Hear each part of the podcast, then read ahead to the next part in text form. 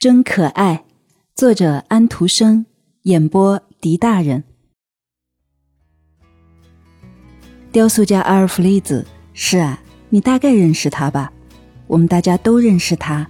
他得了金质奖章，去了意大利，又回国来了。他那时年轻，现在也还年轻，可怎么说也比当年大了十来岁。他回到家中，到西兰岛的一个小地方去访问。全城都知道这个外乡人，知道他是谁，在最富有的一家人家里为他举行了宴会，凡是有点面子的人或者家里有点财产的人都被请来了，真是件大事儿。不消敲锣打鼓，全城的人都知道了这次宴会。手工匠的儿子、小人物的孩子，还连带上一两对父母站在外面，瞧着那垂下来被照得亮亮的窗帘。巡夜人的心想是在举行宴会，有这么多人站在他负责的巡查街上，一派欢乐的气息。屋子里面当然是有欢乐，那是阿尔弗雷兹雕塑家。他说这儿说那，讲东讲西，里面所有人都高兴地听他津津有味地说，但是听得最有兴致的，莫过于一位上了点年纪做官的遗孀。他完全就是阿尔弗雷兹先生所说的一张没有写过字的灰色纸，这纸一下子便把说过的话吸尽，而且还要求多多的吸，有高度的接受力，难以置信的无知，真是一个女的加斯帕豪塞。我真想看看罗马，他说道。罗马一定是一座漂亮的城市，有许许多多的外国人到那儿去。给我们讲讲罗马，进了罗马市，里面都是什么样子？不容易讲呢。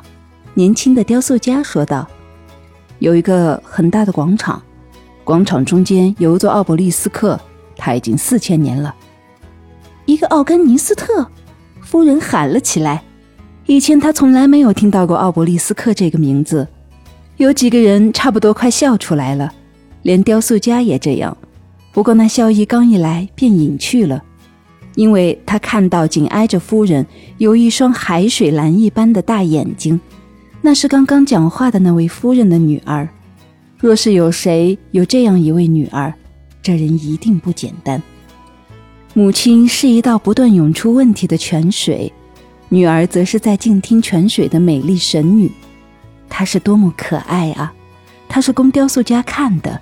但不是由雕塑家来和他交谈的，而他则默默不语，至少可以说是话很少很少。教皇家大吗？夫人问道。年轻人回答了，好像问题可以换个更好的提法一样。啊，不，他们有出生在一个大家庭里。啊，我不是那个意思，我是说他有妻室儿女没有？教皇是不能结婚的。我不喜欢。他大约可以问的讲得更聪明一些，但是他之所以没有问点与讲点和他刚才问的不一样的东西，不知道是不是因为女儿靠在了他的肩膀上，用几乎搅得人心情不定的微笑的眼睛望着他的缘故。阿尔弗里兹先生讲着，讲了意大利五彩缤纷的盛景：蓝色的山，蓝色的地中海。蓝色的蔚蓝，这种美景在北欧只有妇女们的湛蓝眼睛能超得过。